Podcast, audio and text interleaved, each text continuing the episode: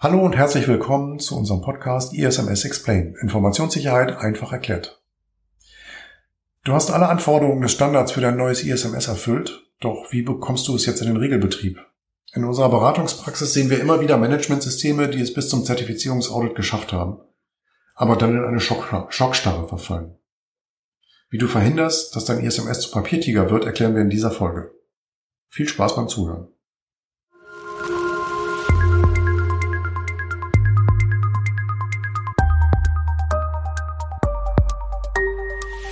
ISMS Explain. Informationssicherheit einfach erklärt. Hallo und herzlich willkommen zu unserem Podcast ISMS Explain. Informationssicherheit einfach erklärt. Heute sitze ich mit meinem Kollegen Andreas zusammen und wir sprechen über das Thema How to Start a Papiertiger. Den Titel müssen wir vielleicht kurz erklären. Wir sagen halt ein ISMS, das fertig dokumentiert ist, aber noch nicht in den Regelbetrieb übergegangen ist, ist erstmal ein Papiertiger. Wir haben viele Dinge dokumentiert und aufgeschrieben, Massen von Papier geschwärzt. Aber solange wir dieses ISMS nicht wirklich leben und die Prozesse, die wir darin definiert haben, leben, bleibt es erstmal ein Papiertiger.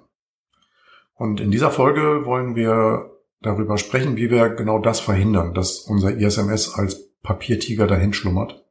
Wir sehen in unserer täglichen Beratungspraxis immer wieder den Fall, dass sich Unternehmen ein halbes Jahr oder ein Jahr Zeit genommen haben, ein ISMS zu definieren, schaffen auch das Zertifizierungsaudit, aber dann im nächsten Audit, im Überwachungsaudit, fällt halt auf, es wird hier alles gar nicht so richtig gelebt, wie das mal dokumentiert wurde. Ja, und in dieser Folge wollen wir darauf eingehen, wie man das, genau das verhindert, dass man halt das ISMS, das vielleicht auf Basis von Vorlagen erstellt wurde, mit der heißen Nadel gestrickt wurde, tatsächlich auch in einen Regelbetrieb übergehen kann. Genau. Und das ähm, ist wirklich aufgrund von Erfahrungswerten, dass wir eben ganz oft sehen, manchmal wurde einfach mit der heißen Nadel am Ende des, kurz vor Zertifizierungsaudit wurde irgendwas zusammengemeißelt, ähm, irgendwie umgesetzt und manchmal bleibt nicht die Zeit, ähm, das nochmal zu prüfen. Und dann macht es wirklich Sinn, sich, wenn der große äh, Sturm erstmal sich gelegt hat, dann nochmal in sich zu gehen, die Punkte sich anzuschauen und wie kriegt man es jetzt wirklich zum Fliegen.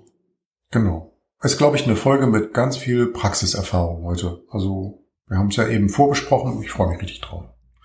Genau. Okay, wir haben uns im Vorhinein überlegt, welche Themen muss man, muss man in den Griff kriegen. Also bestimmte Dinge die schreibt man zusammen, da erstellt man irgendwelche Richtlinien, die sind relativ statisch, die ändern sich nicht so häufig. Andere Dinge, die muss man mit Leben füllen. Und wir haben die Punkte jetzt mal so zusammengeschrieben. Die Reihenfolge ja, ist ein bisschen willkürlich. Ja, wir haben uns auf eine Reihenfolge geeinigt. Äh, die, die ist nicht wirklich entscheidend, die Reihenfolge. Man muss alle Punkte in den Griff kriegen und es ist egal, ob das jetzt zu Beginn oder zu, zum Ende kommt, dieser Punkt. Ähm, unser erster Punkt auf der Liste wäre das Thema Führung. Wie kriege ich das in den Griff, dass die Führung an unserem ISMS wirklich teilnimmt? Also, dass sie aktiv daran mitarbeitet. Andreas. Genau.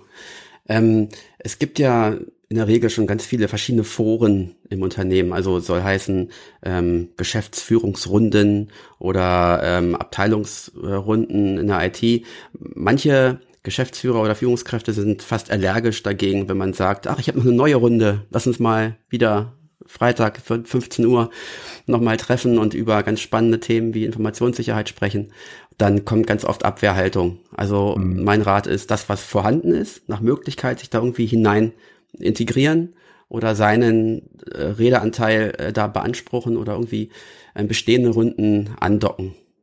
Genau, irgendwie ein Zeitfenster reservieren, irgendwie in einer permanenten Agenda vielleicht, dass man da irgendwo mit reinkommt.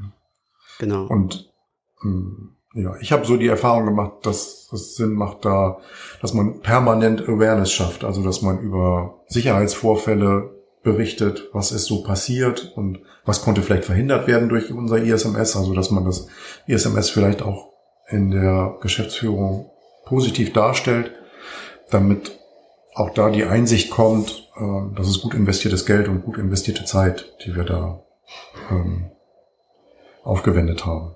Genau, und nach einem ähm, erfolgreichen, nach einer erfolgreichen Zertifizierung auch das Momentum nutzen, ähm, solange es noch das Thema noch warm ist, äh, auch zum Nutzen, diese Foren zu etablieren, ähm, damit man eben nicht darin landet, nachher nur alle halbe Jahre mal gnädigerweise irgendwo eine Viertelstunde zu bekommen. Das soll sich als feste Instanz etablieren und nicht nur so unter ferner Liefen laufen.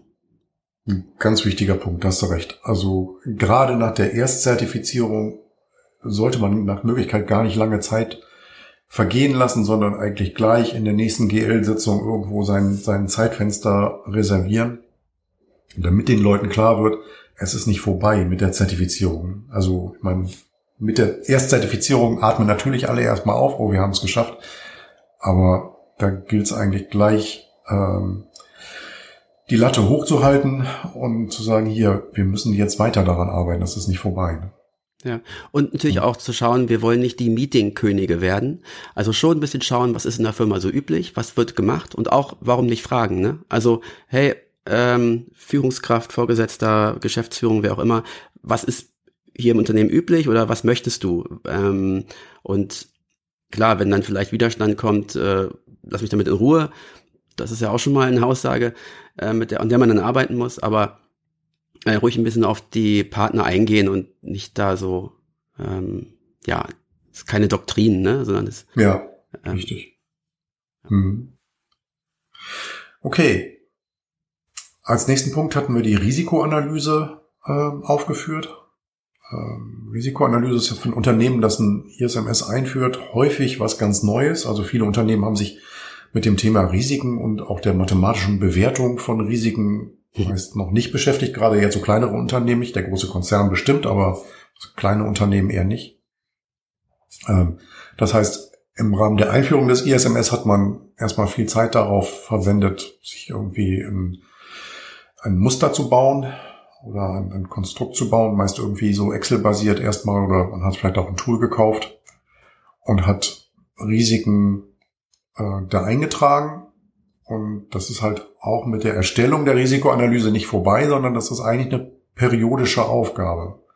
Das heißt, ja, genau. Es gibt immer und wieder neue auch, Risiken. Ne? Ja. Und auch ähm, nicht als nervige Pflichtveranstaltung sehen, sondern echt ja. als nützliches Tool. Also, das sage ich auch jedem IT-Leiter, hey, wenn hier offenkundig wird, ähm, dass in den und den Bereichen in der IT ähm, Mängel bestehen oder ähm, dann, dann nutzt es doch als Tool und bei einer vernünftigen Bewertung wird dann auch herauskommen, dass es ernst zu nehmen ist und dann hoch priorisiert wird. Richtig. Genau. Wie kriegen wir die Risiken da rein? Also wie kriegen wir das hin, dass wir neue Risiken erkennen? Das kann man zum Beispiel ereignisgesteuert machen. Das ist jetzt gar nicht so einfach, weil es sehr viele Ereignisse gibt, die zu Risiken führen kann. Also mhm. im einfachsten Fall habe ich neue äh, Informationsassets beschafft. Also ich habe mir vielleicht neue Gerätschaften in der IT gekauft oder sonst irgendwas, was Informationen trägt. Ja. Aber auch wenn ich äh, zum Beispiel Dienstleister, neue Dienstleister aufnehme in, mein, ähm, in meine Prozesse oder wenn ich Prozesse ändere, wenn ich Sicherheitsvorfälle habe, wenn ich neue Trends erkenne, wie jetzt mit Corona arbeiten plötzlich viel mehr Menschen im Homeoffice. Ähm, viele meiner Mitarbeiter haben vielleicht ihre ähm, ihr Zuhause mit Siri und Alexa oder irgendwelchen anderen Sprachassistenten zugepflastert. Ähm, das heißt, ich habe irgendwelche Trends, mit denen ich mich plötzlich beschäftigen muss. Oder ich ziehe um in ein neues Gebäude mit meinem Unternehmen. Also es gibt jede Menge Ereignisse, die dazu führen, dass ich meine Risiken neu betrachten muss. Genau. Und da gilt es jetzt. Ja, Entschuldigung. Ja, um das zu formalisieren, da sprechen wir auch über Kapitel 4, Kontext. Also wenn mhm. sich im Unternehmen was ändert, dann sind das äh, Dinge, die in meine äh, Kontextanalyse beziehungsweise Risikoanalyse mit einfließen und Relevanz haben. Und na klar, nicht jede äh, nicht jede Kleinigkeit ist irgendwie immer gleich relevant, aber ich habe auch schon Firmen gesehen, die ähm, andere Firmen gekauft haben, kompletten Standortwechsel vorgenommen hatten und das hat man im ISMS nachher gar nicht wiedergefunden, wo ich denke, ey, das sind doch maßgebliche ja. Änderungen. Äh, mhm. Das würde ich schon ganz gerne irgendwo sehen wollen. Haben wir hier einen Papiertiger? genau. Ja, und genau. was ich auch was ich auch schwer finde, ähm, ich habe schon ein paar Firmen äh, begleitet und in der Betreuung danach äh, berichten sie mir dann auch, wie aktiv sie sind, ähm, was passiert ist. Und dann frage ich, ja, sieht man das irgendwo in der Risikoanalyse? Hm. Ach so, nee, gute Idee, können wir mal machen. Also einfach, ja. äh, das, das erfordert aber, dass dann diejenigen, die ähm, das ISMS betreiben, der ISB, CISO, wer auch immer, dass die auch immer wieder so diesen, diesen Schalter umlegen, ach Mensch, da passiert irgendwo was im Unternehmen. Hm, genau, das muss man gerade mit einem neuen ISMS lernen, glaube ich, so auf diese Ereignisse zu hören und dann festzustellen, ach du Scheiße, die Hälfte der Belegschaft arbeitet plötzlich im Homeoffice. Moment, das muss ja eine Auswirkung auf mein ISMS haben. Ich muss hier was tun. Ja. Wenn im Unternehmen einfach festgestellt wird, dass ähm, Dinge passieren wie ein Umzug oder es wird eine, ein neuer Geschäftsbereich eröffnet, äh, die Firmen merchen irgendwie, dann muss eben jemand im Hinterkopf haben, oh, das hat Auswirkungen darauf, was ich in meinem ISMS verändern muss. Und mhm. ähm, da muss ich eben darüber nachdenken, an welche Stellen das am besten passt. Risikoanalyse, neues Audit anträgern, Kontext aktualisieren und da muss halt jemand dran denken. Es ist schon der Mensch, der das äh, irgendwie dann tun muss. Richtig. Genau, da muss man ein bisschen Gefühl für entwickeln, auf solche Ereignisse zu hören und solche Ereignisse zu erkennen. Ja. Ein anderer Punkt, was auf die Risikoanalyse natürlich sehr stark einwirkt, ist die regelmäßige Analyse der Bedrohungslage. Also, dass ich mich zum Beispiel beim Heise Newsletter oder irgendwelchen anderen Newslettern, Allianz für Cybersicherheit oder sonst irgendwas, hatten wir ja schon in diversen Podcast-Folgen erwähnt, dass man sich da einträgt äh, und da schaut, okay, es gibt jetzt hier in Office 365 eine neue Schwachstelle oder in Chrome oder sonst irgendwas. Und dass man sowas halt in die Risikoanalyse übernimmt, ne? dass man dann betrachtet, nutze ich das und äh, ja. welches Risiko entsteht. Ich glaube, in irgendeiner Folge habe ich es schon mal erwähnt, wenn man eben irgendwie, wenn es ein IT-Sicherheitsvorfall in die Tagesschau gefunden, äh, geschafft hat, weil er so mhm. eklatant ist, ähm, dann hat er wahrscheinlich ein Ausmaß, also Log4j oder sowas, ne? Mhm. Ähm, äh, oder Heartbleed, die ganzen Geschichten, die irgendwie ziemlich groß sind, wo man kaum drum rumkommt, sie zur Kenntnis zu nehmen, dann sind, dann haben sie wahrscheinlich auch eine Bedeutung, die für sich ein Unternehmen bewerten muss. Und ähm, wenn Auditoren in eine Firma kommen, äh, um das ISMS zu überprüfen und sehen von solcher Art ähm, Vorkommnis eben überhaupt nichts dass es aktualisiert wurde oder aufgenommen wurde oder betrachtet wurde, dann mhm. Merkt man auch so, ja, okay, es ist so ein einmal im Jahr gemacht, aber nicht wirklich ereignismäßig äh, betrachtet. Ja, genau. Wie man sowas jetzt formell in den Griff kriegt, ähm, könnte man jetzt, also wir empfehlen eigentlich immer bei unseren Beratungen und wir machen es auch selber so, dass es ein ISMS-Meeting gibt. Bei uns ist das einmal im Monat wo sich das ISMS-Team zusammensetzt und da gibt es auch eine permanente Agenda und da steht das Thema Risiko drauf.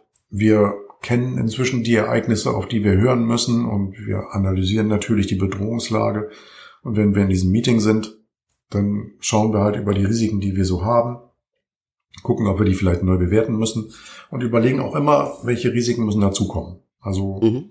so ein ISMS-Meeting ist auf jeden Fall ein sehr gutes Werkzeug zu verhindern, dass ein ESMS ein Papiertiger wird, weil man immer wieder solche Punkte hochbringt. Das werden wir heute noch bestimmt noch ein paar Mal erwähnen, das Meeting. Ja.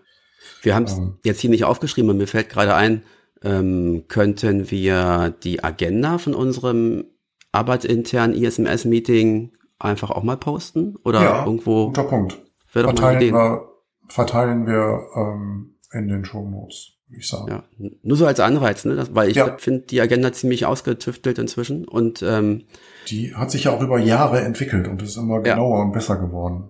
Klar, stellen wir zur Verfügung. Ja. Okay, das wär, wären die Punkte zur Risikoanalyse. Der nächste Punkt, den wir haben, sind Maßnahmen. Äh, so gesehen sind fast alle Punkte in unserer Aufzählung, die wir heute haben, Maßnahmen. Aber Maßnahmen entstehen im Wesentlichen auch aus der Risikoanalyse, aber auch aus anderen Punkten, wie zum Beispiel aus internen oder externen Audits, aus dem kontinuierlichen Verbesserungsprozess, aus Sicherheitsvorfällen, aus Zielen, die wir uns äh, geben oder unserem ISMS geben. Mhm. Gibt sehr, sehr viele Quellen für Maßnahmen. Und ein laufendes ISMS muss, muss diese Maßnahmen in den Griff kriegen. Also ja. Maßnahmen sind ja letztlich To-Dos. die Sachen, die wir tun müssen. Das gibt's nicht nur im ESMS, sondern das gibt's überall in unserem Arbeitsleben. Es prasseln jeden Tag Aufgaben auf mich ein und ich brauche ein System, in das ich diese Aufgaben kippen kann, dass ich sie aus dem Kopf kriege, dass ich mir nicht alles merken muss und dass diese Aufgaben erledigt werden. Mhm.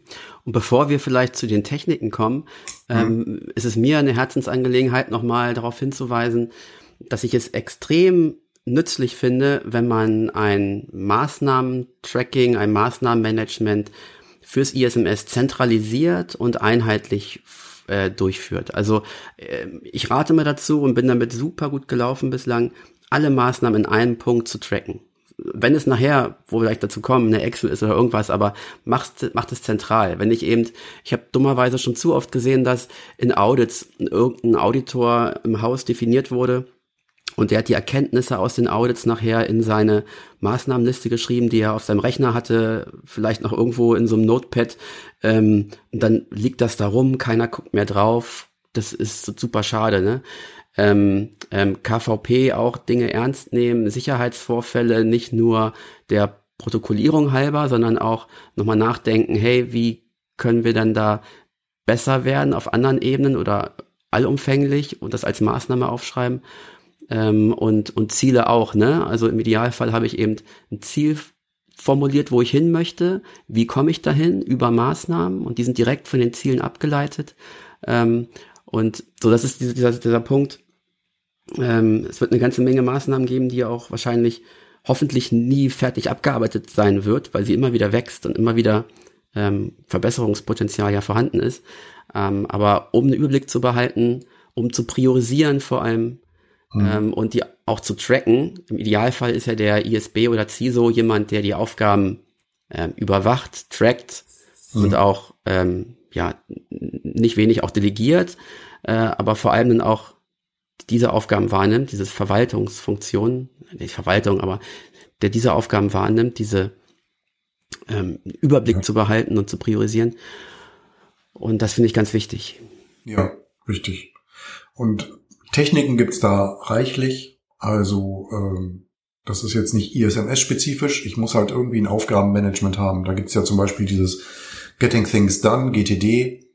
Ähm, was eine, eine ganz gute Technik ist. Ich kann diese das Aufgabentracking äh, quasi mit der Scrum-Methode machen. Also das heißt, äh, dass ich Aufgaben in Sprints realisiere und dann äh, mit einem Scrum-Board oder einem Kanban-Board überwache. Also da kann ich ja zum Beispiel äh, Trello oder Planner oder sonst irgendwas verwenden. Ich könnte Outlook-Aufgaben benutzen. Jira äh, wird, sehen wir immer wieder, wird benutzt einfache Excel-Listen. Da gibt's jede Menge Tools, die einen dabei unterstützen können. Und wie gesagt, das ist nicht ISMS-spezifisch, sondern die ganz normale Technik, die ich benutze, um meine Aufgaben zu erledigen. Jetzt mal vielleicht abgesehen von also die Sachen auf den Zettel zu schreiben, weil dann ist das, was Andreas eben gesagt hat, macht's zentral. Und wenn mein Team aus fünf Leuten besteht äh, und ich habe das auf meinem lokalen Zettel hier gespeichert, dann ist das natürlich schwierig. Also mhm. irgendwas Technisches nehmen, aber da gibt's mannigfaltige Lösungen. Genau. Und auch dran denken, dass wenn man etwas getan hat, dann hat man ja auch im Normsinne ist ja das, die, die Umsetzung der Maßnahme oft irgendeinem Kontroll zuzuordnen. Also auch wenn es vielleicht erstmal gar nicht so direkt wie Normsprech klingt, aber wenn jemand ähm, ähm, für ein neues Lager die das Rolltor und die Zugangstüren da in der Alarmanlage eingebaut hat, dann ist das, ähm, zahlt das ein auf ein Control irgendwo in A11 ähm, und ähm, sollte eigentlich sich nachher auch im ISMS widerspiegeln, dass da eben eine Maßnahme umgesetzt wurde, die ja zur mhm. Gesamtwirksamkeit meines ISMS beiträgt. Ähm, also da kann man sich eben auch ähm, Methoden überlegen, diese Dinge dann nachher auch zu tracken. Das stimmt. Ganz schön finde ich eigentlich auch, wenn man zu den Maßnahmen noch dazu schreibt, wo kommt sie denn eigentlich her? Was ist die, die Quelle für diese Maßnahme? Es kommt aus einem KVP oder es war eine Abweichung aus dem Audit, weil dann kann ich im nächsten äh, Audit kann ich dann auch relativ leicht in meiner Maßnahmenliste filtern und sagen, okay, guck mal, aus den Empfehlungen des letzten ähm, externen Audits habe ich die und die Sachen mit den und den Maßnahmen umgesetzt und das ist das Ergebnis davon. Genau, vielleicht noch zwei Dinge, ähm, was ich jetzt in der letzten Zeit, weil es ganz aktuell war, äh, äh, ich hatte ein paar interne Audits, wo so um die 100 ähm, Abweichungen festgestellt wurden. Okay. Und da habe ich, da habe ich eben zwei Punkte gemacht. Das eine war eine eigene Bewertung zwischenzuschieben und zu sagen, okay, weil die 100 Punkte möchte ich jetzt eigentlich nicht eins zu eins in meine Maßnahmenliste übernehmen. Das flutet ja mhm. alles, ähm, sondern ich habe für mich eine Bewertung durchgeführt aufgrund von paar Kriterien und habe dann nachher nur noch 20 oder 30 ähm, über, rübergenommen und dann eben ganz streng zu priorisieren. Weil wenn ich jedes Jahr ein Audit habe, habe ich einen guten Auditor, der sehr viele Findings hat, die mir sehr hilfreich sind, oder aus anderen Quellen im viel zusammenkommt, dann immer darauf achten, die wichtigen Sachen zuerst priorisieren, priorisieren, sonst verstrickt man sich nachher in Kleinigkeiten. Mhm. Ähm, und das ist ganz wichtig. Ja, guter Punkt. Okay, das soll es zu den Maßnahmen gewesen sein, denke ich. Jetzt kommt aus meiner Sicht ein sehr wichtiger Punkt und auch ein schwieriger Punkt. Und zwar, wir haben den genannt, Einzug in die Prozesse halten. Wenn ich mein ISMS definiert habe, dann betrifft das ja nicht nur das ISMS-Team und vielleicht die IT, sondern es gibt ja auch andere äh, Bereiche im Unternehmen, die betroffen sind. Also wenn ich zum Beispiel an die Controls A7 denke, Personal. Ähm, ich muss halt irgendwie meine Gruppe Personal mit ins Boot kriegen. Genau. Also auch, um es mal zu unterstreichen, ne?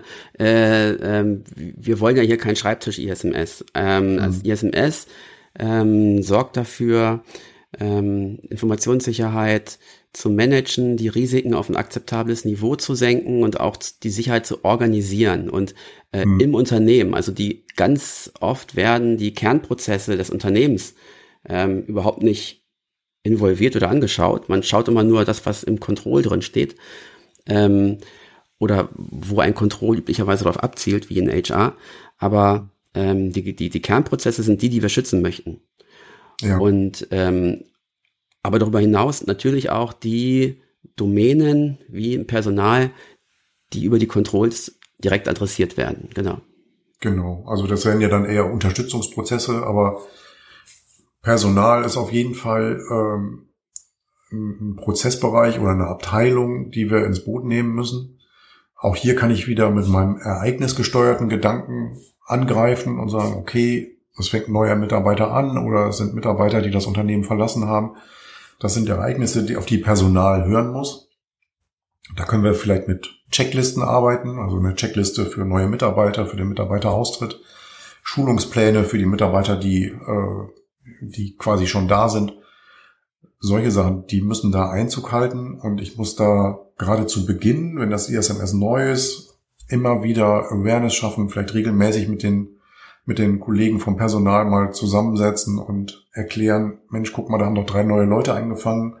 Habt ihr alles abgearbeitet, was wir in den Richtlinien ähm, dokumentiert haben? Und dann guckt man sich vielleicht die Checklisten an, die dann für die Mitarbeiter gepflegt wurden und schaut halt nach, so vergleichbar mit einem internen Audit, aber vielleicht ein bisschen abgeschwächt. Schaut halt nach, ob das wirklich gelebt wird.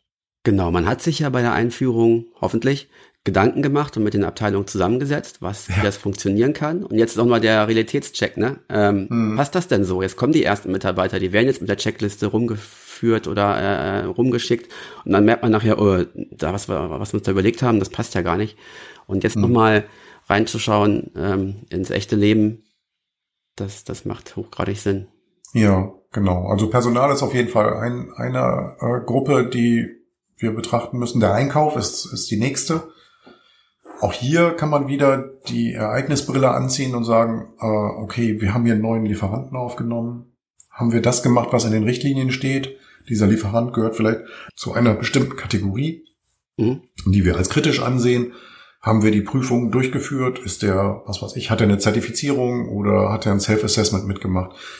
Egal, was wir uns halt überlegt haben in unseren Richtlinien oder was wir beschrieben haben in unseren Richtlinien, was für einen Lieferanten dieser Kategorie durchgeführt werden muss, wurde das tatsächlich äh, durchgeführt.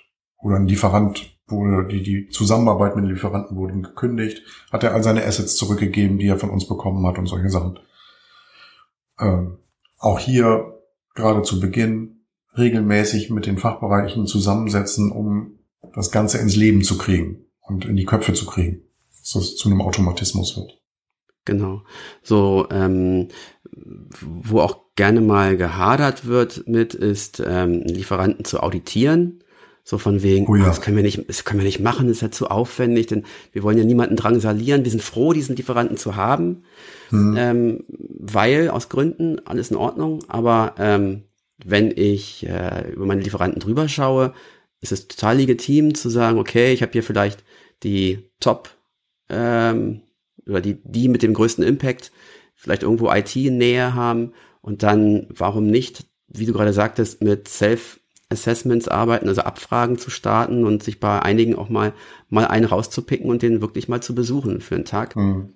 Ähm, Finde ich gar nicht schlimm. Man kann ja immer noch, äh, wenn es da partout nicht passt, aus Gründen, nimmt man halt den nächsten, ne?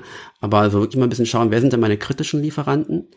Ähm, welche haben immensen Zugriff auf Informationen oder Systeme?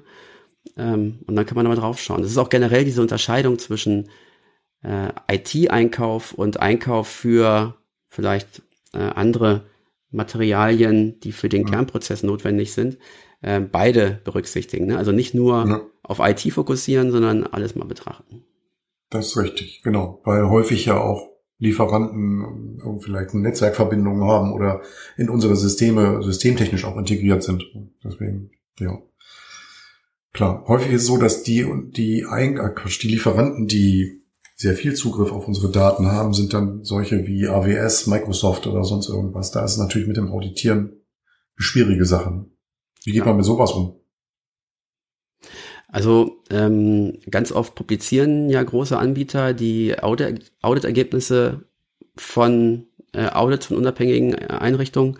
Die kann man sich schon mal nehmen und schon mal äh, reinschauen. Und dann, ja klar, also ich selbst äh, war noch in keinem Unternehmen, äh, welches die Größe hatte, ein Audit bei einem Microsoft ähm, Mhm. anzufragen.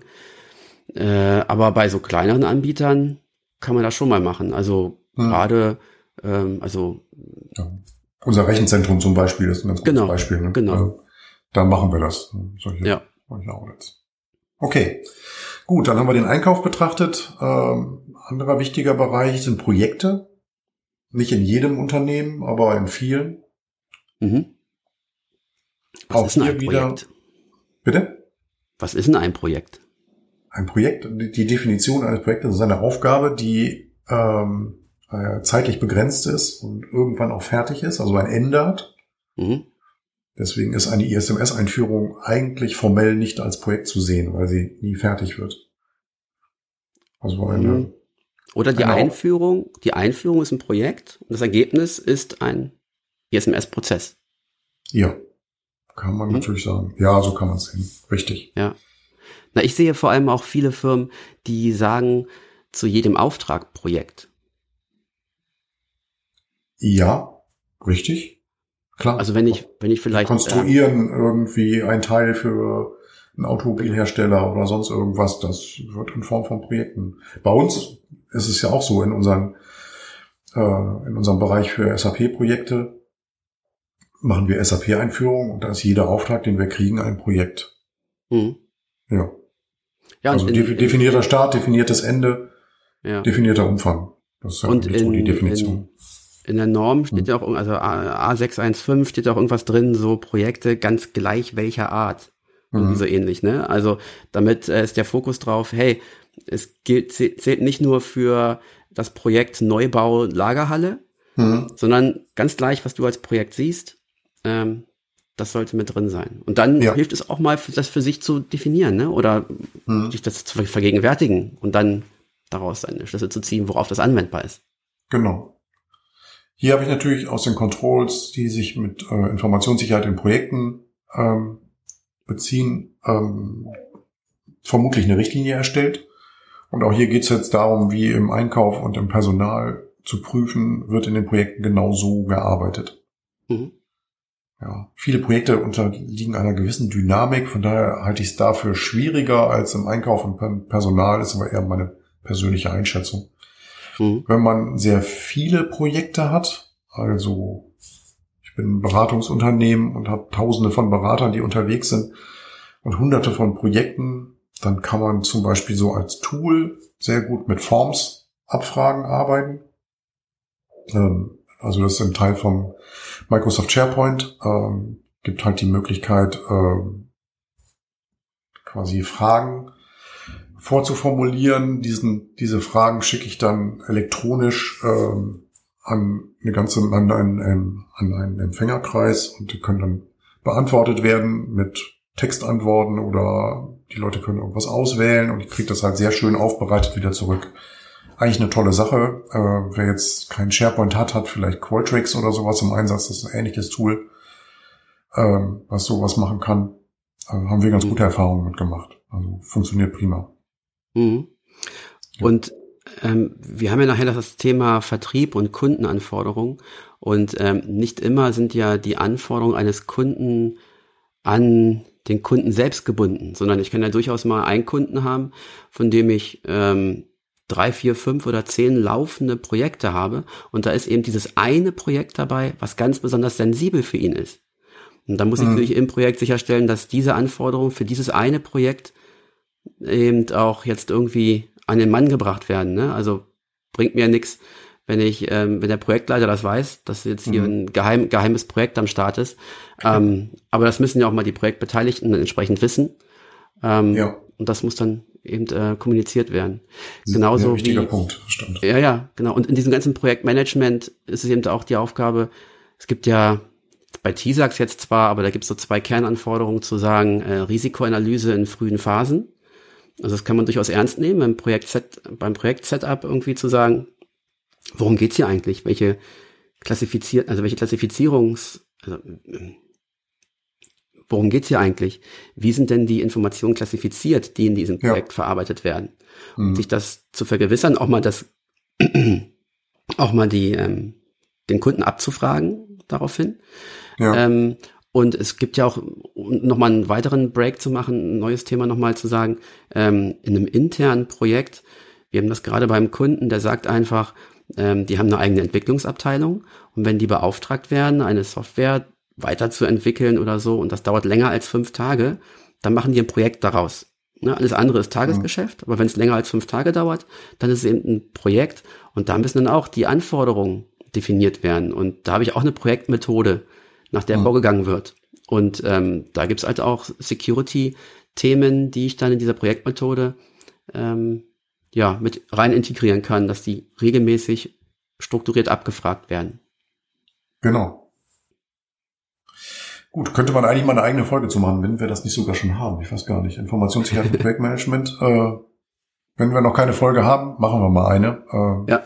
Ja, weil wir auch sehr viel mit Projekten arbeiten. Mhm. Ähm, haben wir dann eine Menge zu erzählen. Gut, wir sind immer noch beim Thema Einzug in die Prozesse halten. Ähm, jetzt hätten wir noch den Bereich IT. Das ist natürlich ein absolut wichtiger Punkt jetzt auch für so ein ISMS, die IT. Häufig wird ja ein Unternehmen das Ganze als reines IT-Thema gesehen. Das ist natürlich auch falsch. Das haben wir jetzt gerade schon begründet. Also auch Projekte, Einkauf und Personal sind entscheidend oder der Vertrieb, die Kundensicht. Aber die IT hat trotzdem natürlich einen sehr, sehr großen Anteil. Das heißt, ähm, hier kann man auch wieder die Ereignisbrille anziehen und sagen, Mensch, äh, hier gab es Sicherheitsvorfälle, ähm, hier laufen Prozesse an und äh, müssen Prozesse ablaufen, um sowas ähm, in Zukunft zu verhindern. Oder es wurde neue Software oder Hardware angeschafft. Ähm, und da muss halt die IT dann auch berücksichtigen, Mensch, wir haben ja dieses ISMS und ich muss jetzt bestimmte Dinge tun. Wie zum mhm. Beispiel ähm, die neue Software in der Risikoanalyse betrachten oder die neue Hardware. Mhm. Oder den Sicherheitsvorfall. Mhm. Ja, ja. ja. Ähm, kleiner, kleiner Schwenk.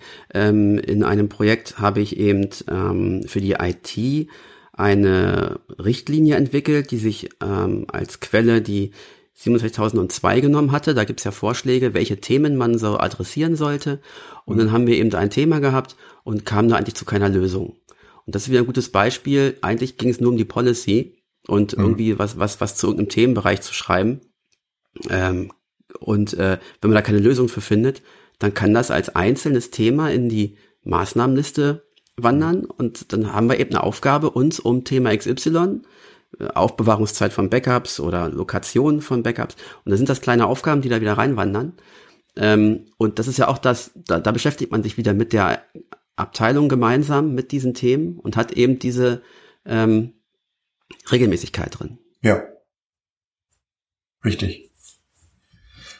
Gut, der letzte Bereich in der Liste unserer Bereiche, wo wir Einzug in die Prozesse halten müssen, äh, wäre der Vertrieb.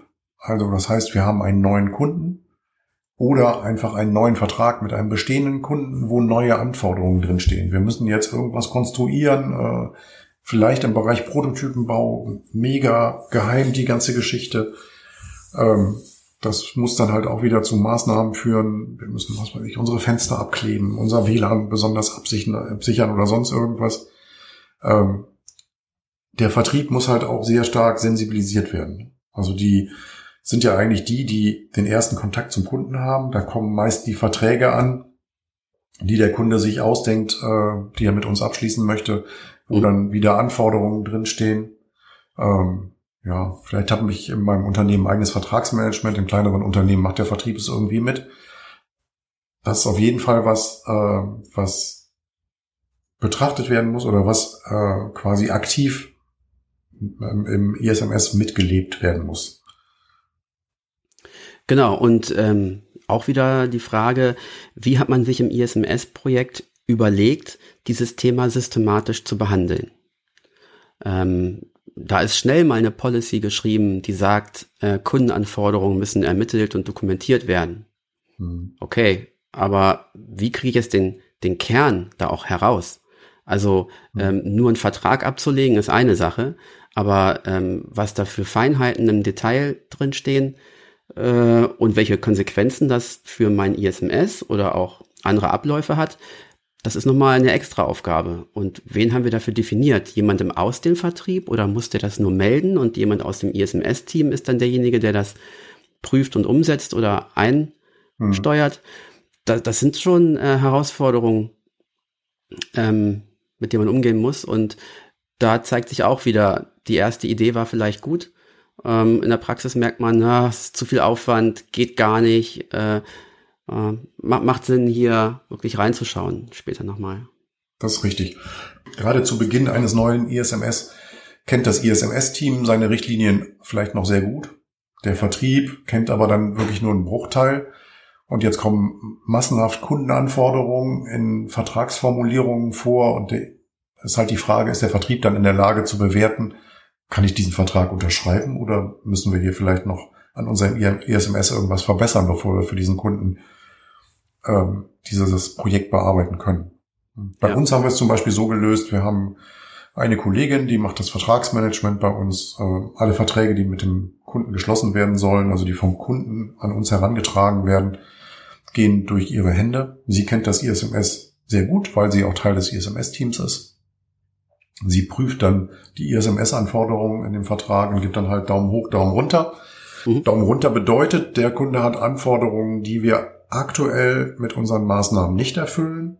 Und dann müssen wir halt gemeinsam, also ISMS-Team und Vertrieb und vielleicht auch Geschäftsleitung überlegen, ähm, erweitern wir unser ISMS, um die Kundenanforderungen zu erfüllen, oder müssen wir dem Kunden sagen, hier müssen wir nachverhandeln, ähm, das, was du dir hier vorstellst, das können wir leider nicht.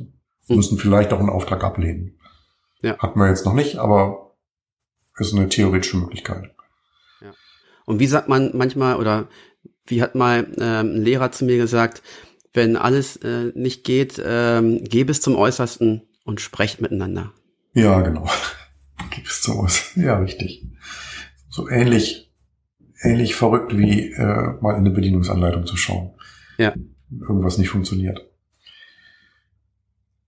Gut. So, das war, das war das Thema Einzug in die Prozesse halten. Ähm, das erhebt jetzt keinen Anspruch auf Vollständigkeit. Größere Unternehmen haben vielleicht noch mehr Bereiche, die auch angesprochen werden müssen. Marketing, äh, Legal, äh, da gibt's wahrscheinlich also ähm, ganz wenig Bereiche, die einem, die, die nicht davon betroffen sind. Ne? Also richtig. Das sind jetzt echt nur ein paar Beispiele. Ja. Gut.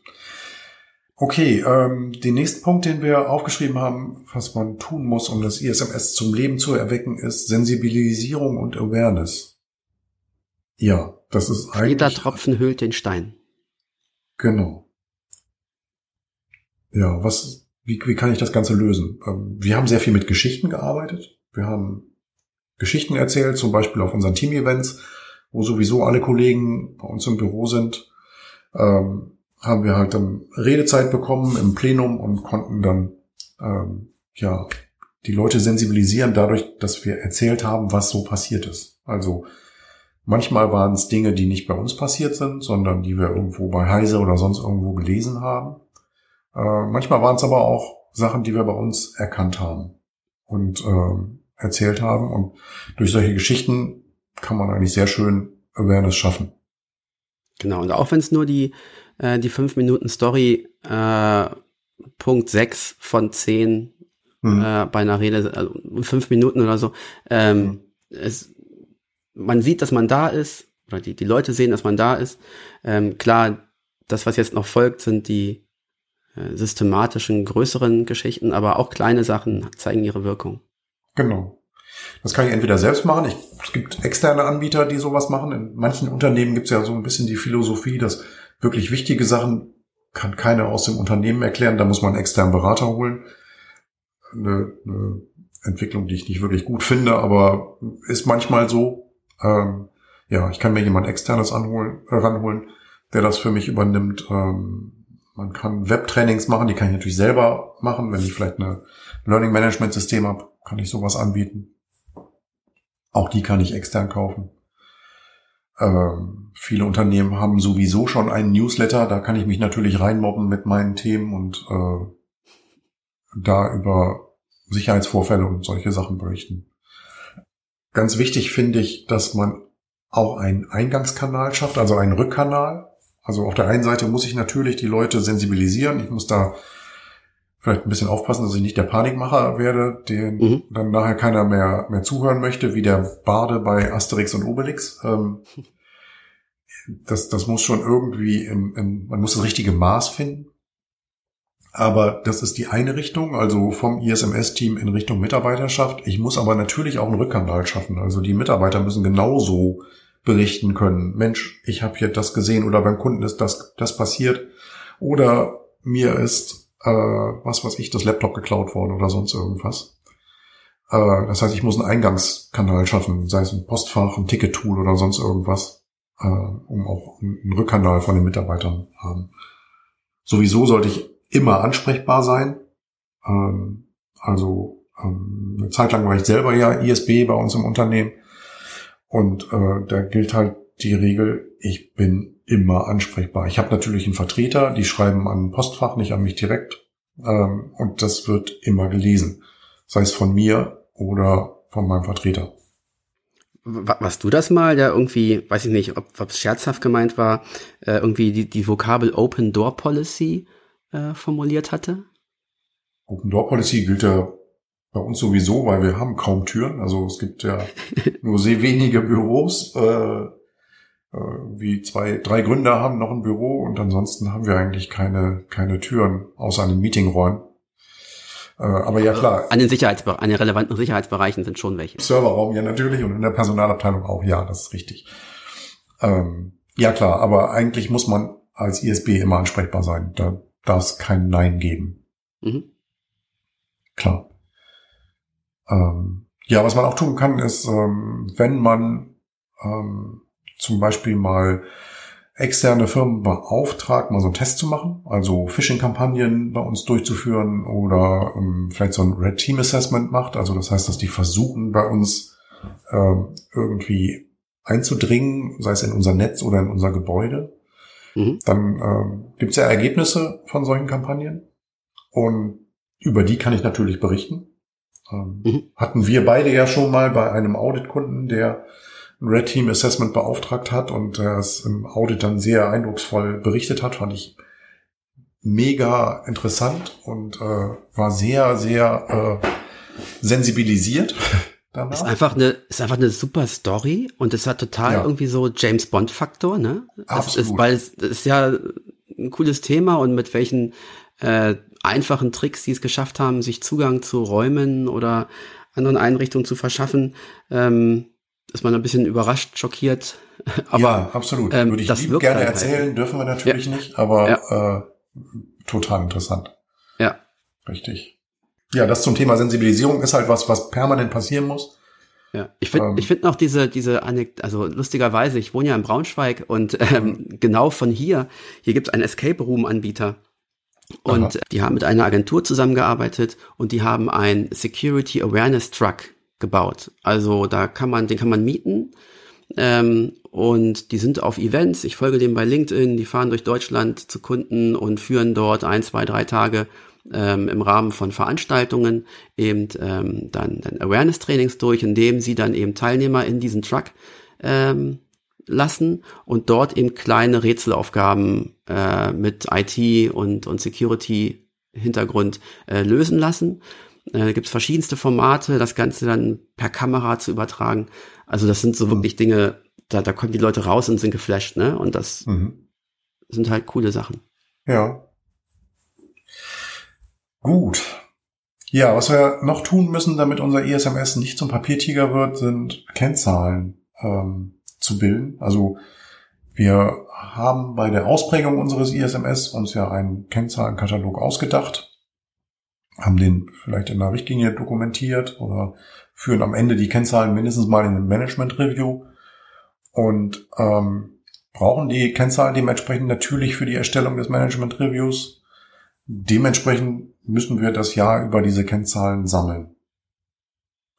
Ähm, das ist was, was bei einem jungen ISMS meist eher stiefmütterlich behandelt hat, weil man muss ja auch erstmal die Erfahrung sammeln. Man hat sich dann mal ein paar Kennzahlen ausgedacht, weil man es muss. Mhm. Und das ist auf jeden Fall was, was reifen muss. Also ja. ich, aus unserer eigenen Erfahrung, wir haben uns am Anfang Kennzahlen ausgedacht, die waren ja, in unserem Glauben haben wir gedacht, ja, tolle Kennzahl äh, im ersten Moment, dann erstellt man die oder dann sammelt man die im ersten Jahr, stellt fest, ach scheiße, das ist ja ein ganz schöner Aufwand, die Zahlen überhaupt erstmal zu ermitteln. Wir haben gar nicht die Möglichkeiten, das ist äh, erstmal das. Ja. Und dann hat man diese Zahl und fragt sich, was ist denn das jetzt für eine Aussage? Jetzt mhm. habe ich da einen Wert, 42. Was, was bedeutet das jetzt? Ne? Ja. Äh, ich habe noch keine Vergleichszahlen, ne, deswegen auch gerade deswegen muss es reifen. Ich brauche dann vielleicht auch mal drei, vier Jahre, um die Kennzahl über die Jahre zu, äh, zu sehen mhm. und dann mal zu, zu erkennen, verändert die sich überhaupt oder wie stark verändert die sich und kann ich daraus eine Aussage ableiten. Ne? Also sehr, sehr schwieriges Thema für ein junges ISMS. Ähm, ja, hast du, hast du Ideen, wie man, wie man daran geht, Andreas? Ja, ähm, ich sehe es nicht selten, dass man sich erst die KPI schnappt, dann versucht, diese umzusetzen, also die Zahlen aus dem Unternehmen zu ermitteln und dann damit versucht, irgendwas zu tun. Hm. Ähm, gedanklich ist es ja eigentlich andersrum. Hm. Ähm, KPI sollen das unterstützen, zu messen, was ich mir vorgenommen habe, sei es nur ein Ziel oder eine Maßnahme. Und ähm, die KPIs sollen dann dazu dienen, ähm, meine Ergebniserreichung, die Wirksamkeit oder irgendwie sowas ähm, zu überprüfen und anhand von Fakten klar darzustellen. Und mhm. darum ist ja der Gedanke eigentlich erst zu sagen, was habe ich vor, was sind meine Ziele, mhm. wie kann ich es erreichen, was sind die Maßnahmen und haben die Maßnahmen jetzt gewirkt, mein Ziel zu erreichen, ja oder nein oder vielleicht. Äh, ähm, und dann ähm, kann ich mir überlegen, welche KPI könnte Ausdruck dessen sein. Uh, und dann komme ich zur KPI. Das ist jetzt so ein bisschen dieses ähm, GQM-Methode, Goal Question Metrik. Ähm, da ist es, es ist so eine, so, so eine Methode, die jemand entwickelt hat. Ich weiß jetzt gar nicht, wo die herkommt. Ähm, wir können sie auf jeden Fall verlinken. Ähm, aber der, der gedankliche Ansatz ist ja das, worauf es ankommt. Ähm, und ja, das weitere Hinweise, wie man die ermitteln kann, ähm, gibt, da gibt die ein ISACA-Dokument eine gute Hilfe. Es gibt einen KPI-Leitfaden vom ISACA, wenn man den googelt. Ähm, Riesendokument, sehr. Hast du da nicht sogar selber dann mitgeschrieben, oder? Äh, zufälligerweise, ja. ja. Ähm, äh, ich habe mitgewirkt. Und ähm, dort auch behandelt wird eine weitere ähm, äh, Methode, die heißt Pragmatic. Ähm, das gibt's als englisches Buch ähm, kann man sich bei Amazon bestellen, ist auch sehr bin ich auch ein großer Freund von. Und wenn man sich diese drei Dinge mal zu Gemüte geführt hat, dann hat man vielleicht nochmal einen anderen Ansatz, äh, wie man denn in Zukunft KPIs das Thema angeht. Mhm. Ähm, genau. Das sind so einfach so Inspirationen jetzt erstmal, ne? Ja, okay. Verlinken wir alles, würde ich sagen, auch das Buch. Ja. Ähm, alles klar. Gut. So viel zum Thema Kennzahlen. Ähm, der nächste Punkt auf unserer Liste ist der Management Review oder das Management Review. Ähm, das ist ja was, was ich auf jeden Fall tun muss. Ähm, wenn ich das nicht tue, habe ich im nächsten oder im ersten Überwachungsaudit nach meinem Zertifizierungsaudit schon das erste Problem, weil der Auditor möchte ähm, den Management Review sehen. Das heißt, es ist ein Muss, ich kann das Ganze aber auch als Chance sehen. Also das ist eine Aufgabe, die ich als Chance sehen kann, weil ich dadurch natürlich die Möglichkeit habe, an die oberste Leitung zu berichten. Ähm, mhm. Ich kann mir Gehör verschaffen. Äh, es sind alles, was da drin steht, wird quasi das Management sehen, aber auch der Auditor sehen. Deswegen das Dokument oder den Bericht als Chance zu sehen, ist auf jeden Fall eine sinnvolle Geschichte. Genau.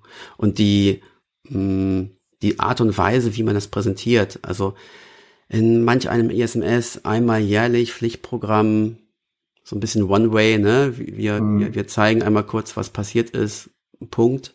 Ähm, Finde ich immer schade, vergebene Chance. Ja. Ähm, es ist ja auch, äh, es ist ja auch irgendwie die, das müsste in der Norm auch so drinstehen, das Management bewertet das ISMS.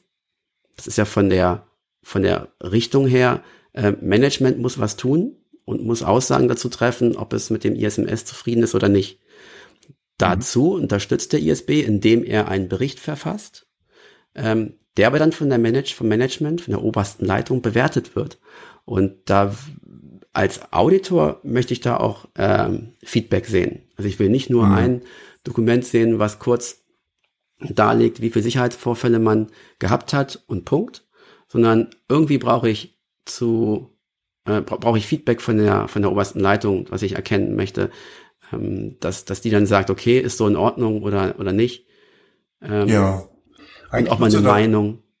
Hm. Eigentlich müsste es da sowas geben wie beim Aufsichtsrat und dem Vorstand. Ähm, da ist es ja auch so, dass der Vorstand äh, in der Hauptversammlung dann quasi dem Aufsichtsrat berichtet und dann passiert ja dieses Entlastung des Vorstands eigentlich wäre das hier auch nicht so schlecht, wenn man quasi den ISB entlasten würde. Ne? Der, das, der Vorstand sagt, okay, das, was ihr da macht, ist in Ordnung, der, der ISB ist entlastet. Gibt's aber nicht. Vielleicht werden wir ja mal gehört von irgendwem, Vielleicht. die Norm schreibt. Dann. Ich stelle mir gerade vor, also ich finde den Gedanken total gut. Hm. Ähm, ich kann mir vorstellen, dass in einer sehr formalistischen Organisation das vielleicht sogar auch so getan wird. Ich, ich überlege gerade, wie es wäre, wenn du ähm, bei uns ähm, den Antrag stellst mit der Bitte um Entlastung. Die Formulierung, ich stelle einen Antrag, ist schon, schon abwegig. aber, also, aber inhaltlich ist es ja richtig, ne? Also, ja. ähm, ich tue, was das ganze Jahr über das ISMS existiert und da muss jetzt auch hm. jemand sagen, das ist gut oder schlecht oder mach mal anders. Ich habe ja die Aufgabe abgegeben an René. Ich werde vielleicht René mal den Tipp geben, mal gucken, was passiert. Ja. gut. Alles klar. Okay, Inhalt. Achso, Entschuldigung. Genau. Wolltest du gerade drauf eingehen, auf ja. äh, die Inhalte, die da gefordert sind? Ja, kannst du aber auch gerne machen. Ja, also äh, Normkapitel 9.3 hat irgendwie, glaube ich, die Buchstaben A bis F, wo die einzelnen Themenbereiche besprochen sind oder ähm, festgelegt sind, genau. die mindestens im Management Review besprochen werden sollten. Ähm, ist aber nicht abschließend. Man kann da gerne auch mal den GL fragen, also die Geschäftsleitung fragen, hey, was wünschst du dir denn? Was willst du denn sehen? Hm, dann kann man das mit einbauen, ja. Genau. Ich bin mir ziemlich sicher, dass wir dazu sogar eine Folge gemacht haben, wir zwei, ne? Zum Management Review, wo wir die Punkte A bis F erklärt haben. OMG. Echt, hat man? Äh, ich dachte. okay. Ja, Max, ja, klar haben wir das gemacht. Hm. Stramme Behauptung ersetzt schlappen Beweis. Also ja. könnt ihr mal gucken in den Folgen, ob, ob da sowas existiert. Ja. Wenn nicht, wenn nicht, kommt das noch. Wäre sicherlich was, was man machen könnte, wenn wir es noch nicht haben. Ich glaube aber, wir haben das schon. Ich schreib's mal auf. Genau. Gut, meistens geht man ja so vor, dass man einfach den Management Review des Vorjahres nimmt und dann das quasi als Vorlage benutzt. Dann habe ich die gleiche Gliederung, dann entsteht da auch so ein bisschen eine Einheitlichkeit, eine Kontinuität. Ich passe die Kennzahlen an und inhaltlich dann die Kapitel an, aber die Gliederung bleibt, weil sie eh durch Norm Kapitel 3, 9.3 ja vorgegeben ist. Hm. Gut. Ja, nächster Punkt, den ich tun muss, um den Papiertiger zu verhindern, ist ein internes Audit zu machen. Wie gehe ich da ja. vor, Andreas? Ja, genau.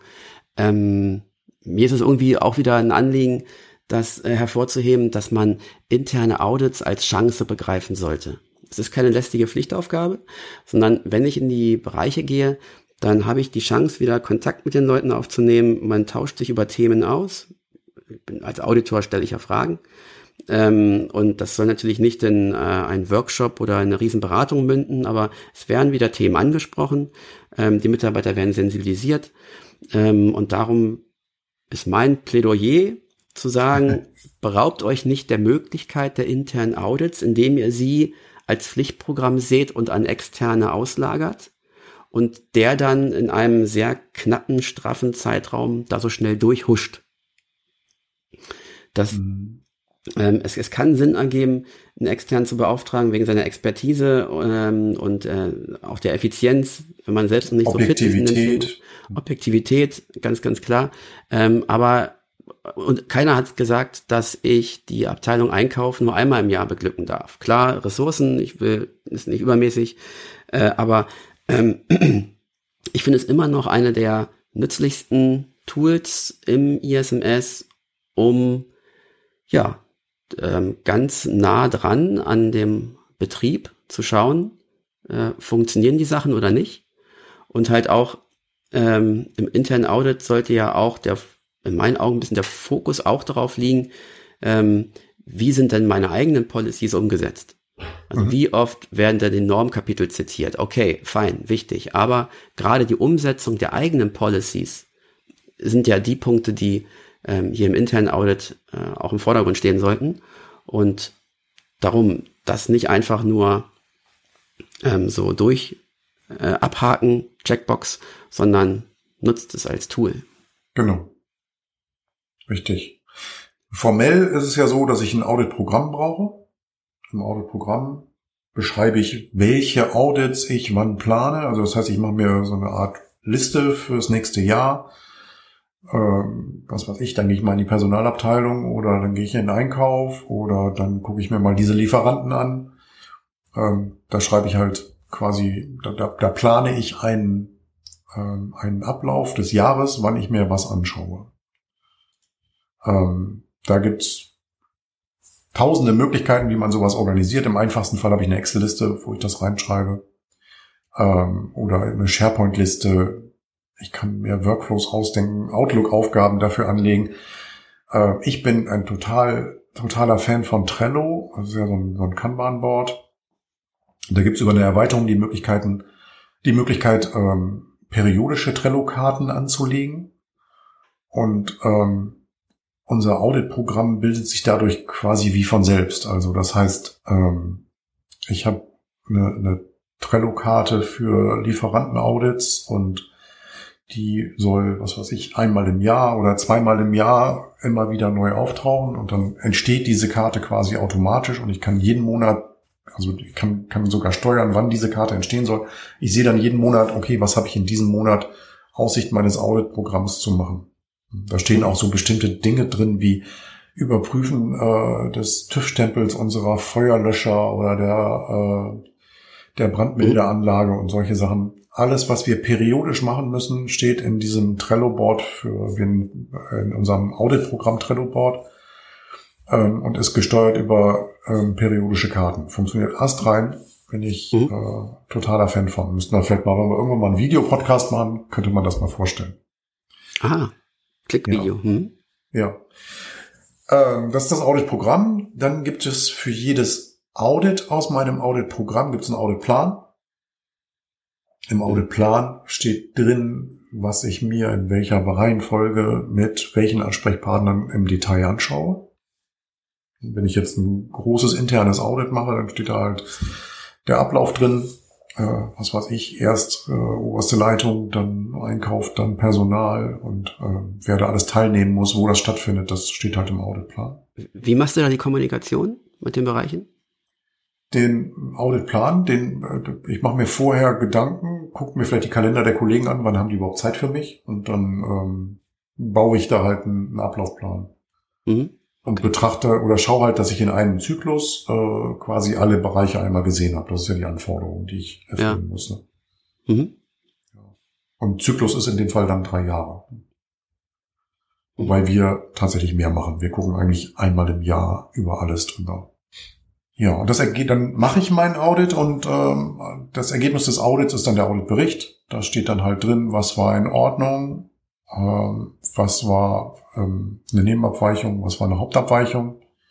Aber da bei den Auditberichten und bei den Findings, da wollen auch immer alle grün dastehen, ne? Da darf man doch nichts reinschreiben eigentlich. ja. Im Idealfall. Oder äh, klar, meist ist das so, dass man da nichts reinschreiben kann, aber das ist ja, wir machen das für uns, wir machen das nicht für irgendwen und äh, wir wollen besser werden. Das hilft nichts, Sachen zu beschönigen. Das muss da rein. Und wir das müssen es abstellen. Ne? Ja. Das wollte ich hören. Ja, also ich, ich sage auch immer gnadenlose Transparenz. Ja. Ähm, einfach, äh, wenn es so ist, dann ist es so und wir können dann dran arbeiten. Ähm, aber lieber lasse ich was im internen Audit aufpoppen, als dass es mir im externen Audit auf die Füße fällt. Ja. Ähm, aber, dann habe ich es zumindest in den ja. Akten stehen. Ich hab, kann mich kümmern, ich habe Zeit, eventuell im Idealfall, mich drum zu kümmern. Wenn Sachen partout nicht abzustellen sind, dann findet man auch Wege, damit umzugehen. Darum habe ich ein ISMS ähm, über Risikoanalyse oder flankierende Maßnahmen oder so. Aber ähm, mhm. einfach Dinge unter den Teppich kehren finde ich halt total geht gar nicht. Und darum äh, bin ich dafür, ich sag mal in Häkchen harte interne Audits zu fahren, ähm, die transparent offenlegen, was nicht läuft. Ja. Ja, das hat sehr viel, finde ich, mit einer Feedback-Kultur zu tun. Also, mhm. wenn du jetzt sagst, harte Audits, äh, würde ich jetzt gar nicht so sehen. Ich, ich betrachte nicht die Person, die vielleicht eine Liste nicht ausgefüllt hat oder eine Checkliste nicht bearbeitet hat, sondern eher das Problem. Und äh, scheißegal, wer es gemacht hat, äh, sondern Mensch, an der Stelle haben wir immer wieder diese Checkliste wird nicht sauber ausgefüllt. Was können wir machen, damit das in Zukunft nicht mehr passiert und nicht und nicht, was müssen wir tun, damit du das im nächsten Jahr richtig machst, ne? sondern eher, was ist falsch an unserem Prozess, dass sowas immer ja. wieder passiert. Das ist irgendwie respektvolles Miteinander umgehen, finde ich dann ist das überhaupt nicht schlimm. Da habe hab ich mich da falsch aus. Ich meinte mit hart nicht ähm, ähm, respektlos, streng und und und und Finger in die Wunde legend, sondern mhm. eher ähm, ähm, ehrlich und nicht so, als ja, man genau. sagt, ach ach, du solltest eigentlich hier irgendwie drei Verträge ablegen, hast aber nur einen abgelegt, äh, Schwamm drüber. Mhm. So, sondern wenn ich was erkenne, dann ist nicht einfach so, ja passt schon und drüber mhm. hinweggehen, sondern einfach äh, es, es, es transparent mit äh, dokumentieren. Und ja. wenn es dann Anlass gibt, wenn es dann ein ernstes Thema ist oder äh, Behandlung erfordert, dann kann man das ja in Zukunft priorisieren und durchführen. Aber halt ähm, nicht zu leichtfertig irgendwie Dinge abhaken, wo man eigentlich weiß, dass es nicht in Ordnung ist. Ja, das ist richtig. Hm. Genau. Gut, die Ergebnisse des Auditberichts führen dann wieder zu Maßnahmen, haben wir ja eingangs äh, besprochen. Also, also quasi eine Quelle für Maßnahmen, der Auditbericht. Und natürlich gehören die Ergebnisse auch in den Management Review. Vielleicht nicht jedes einzelne Detail. Man muss halt überlegen, welches Level ähm, ist entscheidend für ähm, dafür, dass es in den Management Review reinkommt. Genau, bei den größeren Kunden, die wir haben, da ist ja ISMS auch nur eins von mehreren äh, Normen und da ist man natürlich schnell mal eine Nummer. Ne? Also dann hm. hat halt Standort XY, hat halt ähm, äh, über alle Normen hinweg 17 rote äh, oder zwei rote, 17 gelbe und, und hm. 34 grüne. Also da ist man ganz schnell in klein, klein, aber es ist ja dann sich integrieren in die bestehenden Abläufe. Ja, richtig. Gut, das war das interne Audit. Jetzt kommt noch das externe Audit. Das ist ja, aus unserer Sicht jetzt hier einfacher. Also ich muss nicht selber dran denken. Ich werde meist durch den Dienstleister, also den Zertifizierungsdienstleister schon erinnert. Oder typisches Verfahren, wir sind ja selber beide bei der DEKRA auch als Auditoren unterwegs. Meist ist es so, dass wenn wir ein Unternehmen auditiert haben, dass wir sofort einen Termin machen fürs Folgejahr. Vielleicht nicht, wenn wir 70 Nebenabweichungen gefunden haben, dann dürfen wir im Folgejahr nicht mehr kommen. äh, aber äh, nein, der, der, das war Quatsch jetzt. Aber der, der übliche Fall ist, ähm, wir machen gleich den Termin fürs Folgejahr. Ja. Ähm, und damit gibt's da nicht viel an, was ich, äh, an was ich denken muss. Ja. Die, ähm, der, der, der Leitsatz? Der Leitsatz, ja. Audits werden nicht vorbereitet. Man sollte jederzeit bereit sein für ein Audit. Das hört man immer wieder.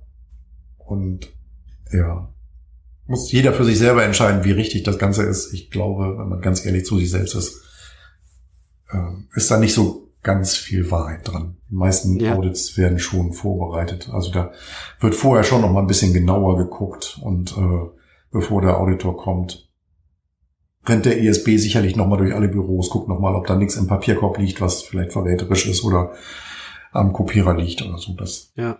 Also so ehrlich muss man schon sein. Das ja. tun wir. Es sei, denn, man, es sei denn, man ist natürlich auch von, von anderen äh, Kundenaudits beglückt und hat irgendwie im Jahr 180 Audittage.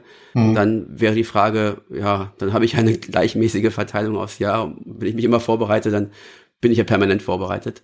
Ja, das stimmt. Ja. Genau. Gut, der vorletzte unserer elf Punkte, Dokumentenrevision, Dokumentenlenkung.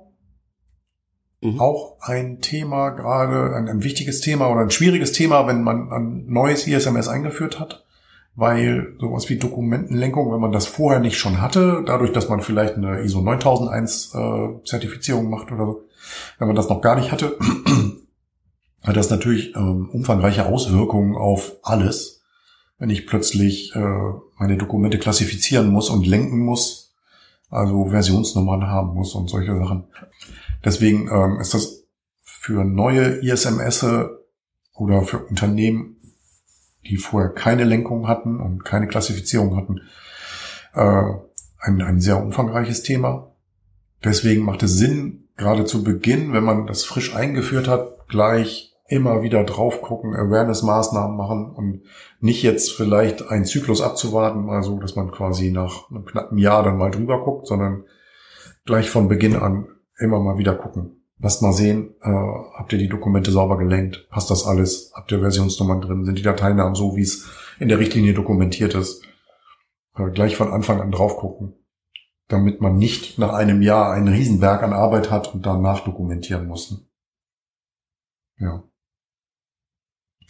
Ähm, was aus meiner Sicht ein sehr guter Tipp ist, wir machen es so, wenn wir eine Richtlinie oder eine Leitlinie ähm, einchecken, also wir haben unsere Dokumente im SharePoint verwaltet und die werden da über Ein- und Auschecken ähm, versioniert. Ähm, wenn wir ein Dokument verändern oder ein neues erstellen, dann kriegt das Dokument sofort ein Revisionsdatum, was in der Zukunft liegt. Weil mit dem Moment, wo ich das Dokument schreibe, ist mir der Inhalt noch sehr transparent. Und dann ist mir klar, wie lange ist die Halbwertzeit dieser Information, die da drin steht. Also ich habe jetzt was, was ich in der Liste der für uns gelten, geltenden Gesetze, habe ich jetzt gerade irgendwie ähm, ein neues Gesetz eingefügt oder eine neue Version dann kann ich mir schon überlegen, okay, das Gesetz wird typischerweise alle zwei Jahre nochmal wieder überarbeitet oder sowas. Es gibt ein neues Gesetz, was demnächst rauskommt, was für uns relevant ist. Ich weiß schon, das kommt in drei Monaten. Dann setze ich mir ein Revisionsdatum äh, für in drei Monaten, pack vielleicht noch einen Kommentar dazu, dass ich dann dran denken muss. Und dann kriege ich das Ding automatisch über einen SharePoint Workflow ähm, vorgelegt und weiß dann in drei Monaten, okay, dieses Dokument muss ich jetzt überarbeiten. Das finde ich eigentlich ziemlich cool. Äh, wir sehen es in den Audits immer, dass die Unternehmen sagen, generell wird jede Richtlinie jedes Jahr oder alle zwei Jahre angeschaut. Kann man so machen. Ich finde unser Verfahren eigentlich ein bisschen praxisgerechter. Mhm. Ja. Ja. Ähm, Gerade wenn man nochmal reinschaut, dann, dann sieht man ja, manchmal so in der Versionshistorie Review durchgeführt. Mhm. Das ist als Nachweis ja auch vollkommen in Ordnung und wenn das auch getan wurde, ist ja alles klasse. Äh, trotzdem äh, entsteht manchmal der Eindruck, dass da vielleicht wirklich nur ein Erledigungsvermerk eingetragen wurde und mehr nicht. Mhm. Wenn man dann eben sieht, dass da irgendwie äh, sieben Jahre alte ähm, Dokumente verlinkt sind, äh, manchmal hat ja jemand äh, aus der Norm noch das, das, dieses Doppelpunkt Jahreszahl dahinter stehen, was dann irgendwie noch auf äh, ganz alte Zeiten verweist oder mhm. andere Sachverhalte. Also eine gewisse, eine, eine Gewissenhaftigkeit ähm, ist da gar nicht verkehrt. Ja. Ähm, okay. Also wir hatten auch das Thema vorhin schon, ähm, dass Dinge eigentlich überhaupt nicht so gelebt werden, wie sie beschrieben sind. Mhm. Ne, also da sind äh, hohe Anforderungen formuliert in der Policy. Äh, ganz äh, häufig sieht man ja auch, dies und das wird dokumentiert, dies und das äh, wird so und so gehandhabt. Und wenn man dann mal fragt, ah, Sie schreiben ja selbst, dass Sie das und das dokumentieren, wo ist das denn? Hm. Dann findet man es nicht. Ähm, oder es gibt es nicht und es wird nicht getan. Und dann doch lieber mal auf die Formulierung achten und die verändern oder eben es so tun, wie es da beschrieben steht. Und hm. Das ist halt eine Sache, naturgemäß kann man nicht ein Dokument schreiben und das ist dann die drei Jahre irgendwie gültig, ne? Ähm, schon gar nicht am Anfang. Das muss sich ja. ein bisschen einspielen und das sollte man ernst nehmen. Genau. Aus unserer Erfahrung ist das die häufigste Quelle für Abweichungen in Audits. Also, dass Dokumente nicht aktuell gehalten werden mhm. oder Dinge nicht so gelebt werden, äh, wie sie beschrieben sind. Also, ich habe geschrieben, was weiß ich, jeder Lieferant, den ich aufnehme, muss eine ISO 27001 Zertifizierung haben. Und wenn man dann fragt, ja, zeig doch mal, äh, gucken wir mal für diese drei Lieferanten. Äh, wo ist denn da der Nachweis, dass die ein aktuell gültiges Zertifikat haben? Dann stehen die Leute da und sagen, hm, habe ich nicht. Mhm. Und dann eine kurze Internetrecherche führt noch dazu, dass ich rauskriege, der hat nicht mal eine, eine Zertifizierung. Oder ist abgelaufen oder sonst irgendwas, hat sie nicht erneuert. Ja, dann hagelt es gleich Abweichungen. Sind wir eigentlich hier schon darauf eingegangen, darauf, dass wir gesagt haben, es ist eine gute Awareness-Maßnahme und Schulungs- äh, eine Art der Schulung, wenn man sagt, pro Policy schreibe ich ein äh, Schulungsdokument. Nee, haben wir noch nicht gemacht. Bestimmt in einem also, anderen Podcast schon mal, aber in diesem hier noch ja, nicht. Hm. Ja, also einfach zu sagen, okay, ich habe Policy HR, da ziehe ich mir meine drei, vier, fünf Quintessenzen raus und ähm, äh, bau die, äh, beschreibe das im PowerPoint, mache daraus eine schöne Schulung, kann die noch vertonen und schon habe ich eine super Schulungsunterlage, die die Kerninhalte und Aussagen eben darstellt. Ja, das ist richtig. Das stimmt. Ähm, kommen wir zum letzten Punkt unserer Liste. Ähm, KVP, also kontinuierlicher Verbesserungsprozess. Man muss ja sein ISMS regelmäßig verbessern oder immer weiter verbessern. Ähm, was können wir da tun, ähm, damit es kein Papiertiger wird? Ich brauche erstmal einen Eingangsweg. Kontinuierliche Verbesserung kann natürlich ähm, aus Sicht des ISMS-Teams passieren. Dadurch, dass wir Sicherheitsvorfälle erkennen oder sonstige Ereignisse erkennen, wo wir feststellen, okay, hier stimmt was nicht, so wie wir es beschrieben haben, leben wir es nicht. Das ist die eine Möglichkeit. Die andere Möglichkeit ist aber, dass die Mitarbeiter sagen, Mensch, äh, boah, die Richtlinie, die ihr da geschrieben habt, ist ja schön und gut, wir leben das auch so, aber muss das wirklich sein? Das äh, kostet uns irrsinnig viel Zeit und wir erkennen den Mehrwert nicht oder sowas. Das heißt, ich brauche einen Eingangsweg. Der könnte zum Beispiel sein ein Ticket-Tool, eine Mailadresse oder sonst irgendwas. Oder einfach die Ansprache auf dem Flur an der Kaffeemaschine oder sonst irgendwas. Ja. Genau. Ähm, das heißt, auch in Awareness-Maßnahmen, die ich durchführe, immer wieder nach Feedback der Kollegen fragen. Ähm, es muss allen klar sein, das ist nicht das ISMS des ISMS-Teams, das ist das mhm. ISMS-Team äh, das ISMS des Unternehmens und all seiner Mitarbeiter. Deswegen müssen wir das Feedback aller Kollegen auch ernst nehmen. Ja. Und wir müssen uns immer wieder hinterfragen, ist das, was wir hier geschrieben haben, immer noch gut oder nicht? Ja, und letztendlich Kapitel 10 irgendwie ist auch, also KVP-Gedanke ist da verankert, aber es ist ja kein Riesenkapitel. Also im Prinzip ja. alles, was wir jetzt heute besprochen haben und das, das ganze äh, Schema, wie das ISMS Norm, also von der Norm gesehen wird, ist ja ein in sich verbesserndes System mit den ganzen Kontrollmöglichkeiten und dann wiederum äh, Ergebnisse in äh, Risiko zu kippen und daraus wieder Maßnahmen abzuleiten. Das ist ja der, der große KVP-Gedanke, ja. der hinter dem ganzen Prinzip schon steckt. Ähm, und, aber man kann natürlich nochmal genau daraufhin auch nochmal sein, seinen Fokus legen und sagen, und passt das denn auch so? Also habe ich denn diesen Effekt auch dabei? Gut, ich glaube, dann sind wir soweit durch äh, durch unsere Liste. Wie gesagt, sie erhebt keinen Anspruch auf Vollständigkeit. Ähm, in größeren ISMS gibt es vielleicht noch mehr Punkte. Wir glauben aber, dass das einen sehr, sehr hohen Praxisbezug hat, was wir heute erzählt haben.